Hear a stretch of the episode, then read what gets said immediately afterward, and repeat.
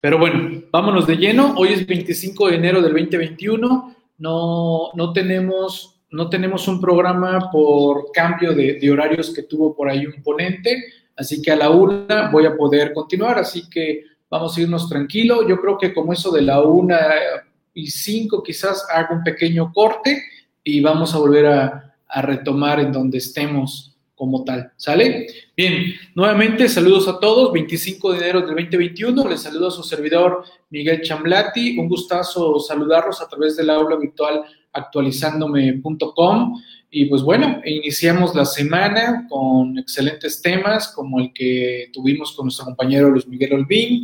Y a las 10 de la mañana también empezaron ya nuestros compañeros José y Salvador con varios detalles alrededor de lo que es la barra de programación actualizándome, eventos que vamos a tener en la semana. Y por ahí también les adelanto, vienen, vienen otros eventos que se están ya agendando. Y ahorita de los que traigo en mente así de rápido, que apenas ahorita en la mañana se, se definió, va, va a sesión en vivo del diplomado en Código Fiscal de la Federación para el sábado de 11 a, a 1 y media, me parece y al rato se los estoy confirmando para los que estén en el, en el diplomado en código, para que se vayan agendando. Los que no estén en el diplomado, los invitamos a que accedan, ya que acceden a todos los videos que ya hay en materia de código fiscal, más las sesiones en vivo que está considerando programar nuestro compañero Pablo y que creo que al parecer va, va, a decidir que quede ya de manera fija los sábados, ya nada más estará variando por ahí los, los horarios como tal. Saludos nuevamente y pues bueno, vámonos, vámonos de lleno. Esta es la hora del Colegio Nacional de la Contaduría Pública,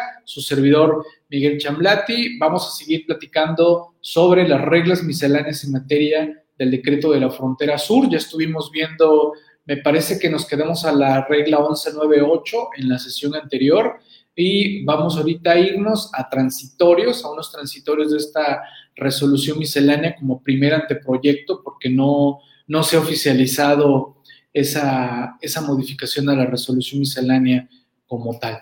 Bien, vámonos de lleno, voy avanzando aquí con, con algunos puntos. Patrocinador oficial de, de, esta hora del Colegio Nacional de la Contaduría Pública, actualizándome.com, desde luego. Pueden contactar ahí a los diversos compañeros de atención en los números que aparecen en pantalla, ya sea a través de Telegram, a través de WhatsApp, y también los invitan a sumarse al canal de Telegram, ahí lo tienen, ahí también nos van informando varios detalles. También se cuenta con el grupo de Facebook, un grupo abierto donde se están difundiendo incluso la programación que se está dando aquí a través del aula virtual actualizandome.com. Me gustaría saber de los que estamos aquí en este momento si tenemos algunos algunos compañeros invitados nuevos que, que, apenas están empezando a conocer todo lo que estamos haciendo aquí en la barra actualizándome, así que pues también para que vayan saludando, los vayamos conociendo y pues vayan poniéndose aquí al tiro de toda la, la programación que estamos compartiendo. También tenemos el programa Desmas para la descarga de los XML y sobre todo usen el servicio Web Service ya por ahí, eh, en lo que fue el fin de semana, algunos reportando fallas en la descarga y reiteramos, generalmente la mayoría de los errores no son por los software de descarga masivas y esto me refiero a todos los que puedan existir en el mercado. Generalmente los errores son por fallas e intermitencias en el portal de, del SAT. ¿Sale? Más detalles ahí en desmas.cfdi tools como tal. Pues bueno, señores, vámonos con las reglas misceláneas en materia de estos decretos para la frontera norte y sur, recordando que estos decretos se están ampliando para la frontera norte hasta el 2024 y para la frontera sur apenas en este mes, siendo el primero de enero del 2021 que entró en vigor este decreto de estímulos para la frontera sur como tal, prácticamente referido a todo lo que es la frontera con Guatemala. Estamos hablando de las famosas tasas del 8% de IVA y la reducción de una tercera parte del ICR como tal. Bien, voy a compartir escritorio en este momento, permítanme, vamos a compartir, vámonos a las reglas misceláneas, a ver, vámonos por acá, botoncito compartir, Vamos a compartir, a ver, aquí está, eh, ver si es este, me parece que sí. Eh, no, no, no, no, no, no es este. Este es el evento anterior en, en CTI, no, no fue ahí. Ok, vámonos, vámonos de nuevo. Vamos a compartir de nuevo, ver, cierro esta. Vamos a darle compartir y vámonos a... ¿Dónde quedó la bolita? ¿Dónde quedó la bolita? A ver, me parece que... Me parece que es este. No, no tampoco. Ah, caray, lo cerré. A ver, déjenme, reviso. Sí, parece que cerré, parece que cerré esa, esa publicación. Ah, ok, aquí está. La primera, ya la vi, ya la encontré. Bien, vámonos, corto de nuevo y vamos a hacer nuevamente compartir escritorio y vámonos, aquí está, primera, ahí está, primera versión de la modificación de la primera, de la resolución miscelánea 2021. ¿Ok? Bien, recordemos que la resolución miscelánea original fue publicada el 29 de diciembre del 2020 y esta primera modificación ante proyecto como tal se está publicando el 11 de enero, no está publicada de manera oficial. ¿Me confirman, por favor, que sí estamos ya viendo en pantalla los transitorios? Ahí los tenemos. Que ya veíamos algo de esto en el final del programa anterior, pero bueno, ya lo vimos muy rápido y ya les dije que esto era con lo primero que iba yo a arrancar la sesión de, de hoy. Esto que vamos a comentar también ya lo vivimos en su momento en la frontera norte, pero bueno, ellos ya van avanzados e incluso vamos a aprovechar a revisar el portal del SAT y, por ahí si gusten echarme la mano, en el portal del SAT busquemos preguntas frecuentes en esto de, los decretos y, y, ahorita también lo vamos a compartir aquí en pantalla con todos ustedes. E igual aquí tengo a la mano, veo que se, veo que se volvió a cortar el compartir. déjenme a ver, no sé, que algo esté fallando aquí en la conexión. Se dejó de compartir. Ok, ahí está. ¿Sí? Ok. Ah, ok, ahí está. Excelente. Gracias, Fernando. Ahorita lo, ahorita lo platicamos también. Excelente, porque por ahí creo que sí, sí resolvió algunas, algunas dudas que por ahí andaban en el, en el aire y que ahorita vamos a, rebotarlas, ¿sale? Bien. Eh, tenemos que en el transitorio segundo nos están marcando que el aviso para la frontera sur lo podrán presentar a más tardar por allá del 11 de, febrero del 2021. Originalmente pues estaba marcando el mes de enero como tal, pero bueno, ya lo están marcando para el mes de, de febrero, 11 de febrero. Ya habrá que estar atentos si llegan a dar otra prórroga. En el tercero nos hablan que de acuerdo al artículo décimo del decreto de la región fronteriza sur, así como el 29 primer y penúltimo párrafos y 29 fracción novena del código, estamos hablando de, comprobantes fiscales, ahí nos están diciendo que los contribuyentes beneficiarios de dicho decreto ubicados en dicha región podrán diferir la expedición de los FDIs aplicando el crédito derivado del estímulo en materia del IVA por el periodo comprendido del primero al 31 de enero del 2021, siempre que a más tardar el 17 de febrero se hayan emitido todos los FDIs por los que se haya tomado la opción de diferimiento señalada. Y ahí me, y ahí me detengo, ¿no? Eh, antes de que saliera publicada estas reglas, los que ya hemos vivido lo que sucedió en la frontera norte fue lo que dijimos, a ver, tranquilos, ustedes ahorita no pueden aplicar lo del 8% de manera directa a la hora de timbrar los FDIs porque simple y sencillamente no están todavía autorizados, no hemos presentado el aviso, pero pueden empezar a manejar alguna prefactura, alguna nota de venta y decirle a los clientes que posteriormente se los van a emitir. Y bueno, si de repente se, encuentran con clientes que le dicen, no, es que yo quiero mi factura, que la, la, la, y la, la, la, bueno, ahorita vamos a comentarlo, pero por eso sale este tercero transitorio con el cual podemos tranquilizar al cliente y decirle, mira, tranquilo, aquí está un tercero transitorio que me permite expedirte el comprobante a más tardar, en todo caso, el, 31 de, de, enero como tal de ese periodo, a más tardar el 17 de febrero del 2021, que yo ya haya emitido todos los comprobantes con relación a ese periodo, en el entendido que pues ya fuiste eh, autorizado, ¿no? Aunque sabemos que ya están hablando del 11 de febrero para presentar el aviso, entonces pues yo creo que también habría que, señalar que esto tendría que, ampliarse, ¿no? Sigue este, sigue este transitorio con lo siguiente, ¿no?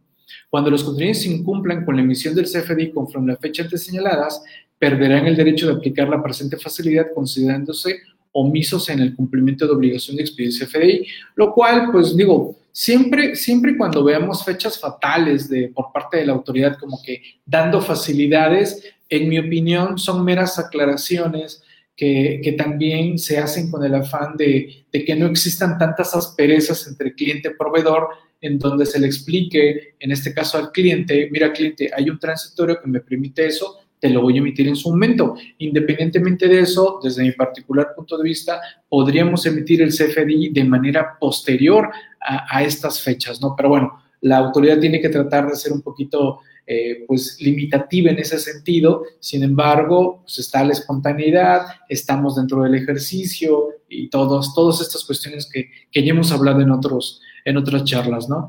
Los contenidos receptores de los CFDIs que hubieran realizado operaciones durante el periodo del primero al 30 de enero con contribuyentes emisores de CFDI que hayan aplicado el estímulo de IVA y la facilidad contenida en este artículo podrán obtener los CFDIs cuya emisión se haya diferido a más tardar el 17 de febrero del 2021. Vamos, es como si alguien me preguntara ahorita en este momento, oye Miguel, eh, hice una operación en agosto del 2020, ¿no? Pero no, me han emitido el CFDI, ¿me lo pueden emitir ahorita? Pues yo, mi opinión es que sí, voy a poder emitir un, CFDI hoy de una operación de agosto y meramente pues alguna leyenda le pondré en la descripción correspondiente a una operación celebrada en agosto del 2020 y, punto, ¿no? Ya los que me conocen saben que tengo una teoría en la cual he señalado que tristemente las disposiciones fiscales se han ido quedando obsoletas, estoy hablando de la ley de renta, se ha quedado obsoleta con relación a los componentes fiscales eh, por Internet a los FDIs como tal. Entonces, este tercero transitorio para mí es tratar de conciliar, tratar de calmar a esos, a esos clientes que se ponen pesados de que no, yo quiero mi CFDI, yo quiero mi CFDI, porque si no la autoridad no me va a dejar deducirlo, no me va a dejar acreditar y bueno, ya saben que de repente si hay algunos que se ponen bastante pesados, y cuando les preguntan, cuando les preguntas, eh, ¿y usted cuándo fue que tuvo una auditoría que sabe que se ponen así? No, no, no, pero prefiere evitar que no se quede. Bueno, okay, entonces no, realmente no, no tienen la experiencia práctica de, de esto, ¿no? Eh, bueno, vámonos con otro. El, el, el tercero creo que es clarísimo, ¿no? Vámonos con el cuarto.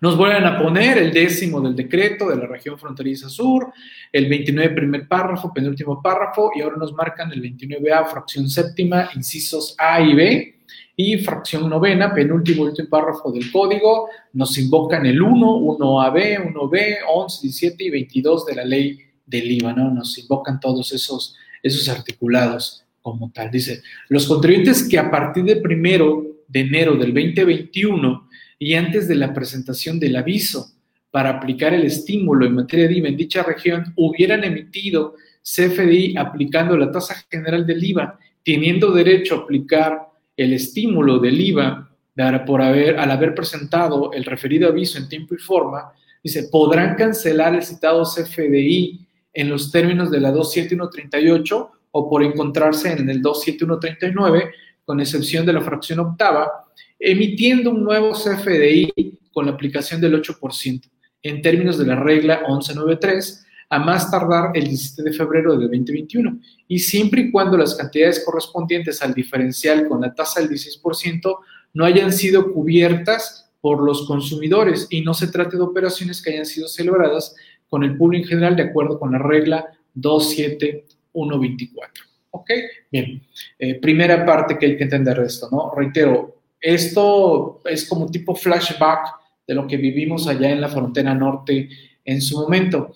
Nos están diciendo, a ver, tú que emitiste un CFDI aplicando la tasa general del IVA y que gracias a que quedas ubicado y que vas a presentar el aviso o ya lo presentaste, bueno, vas a pedir emitir un nuevo CFDI aplicando la tasa del 8%. Detalle, siempre y cuando las cantidades correspondientes al diferencial con la tasa del 16 no hayan sido cubiertos por los consumidores. Bueno, estábamos con el tema del caso de un cliente que se pone pesado y dice, no, yo quiero mi factura.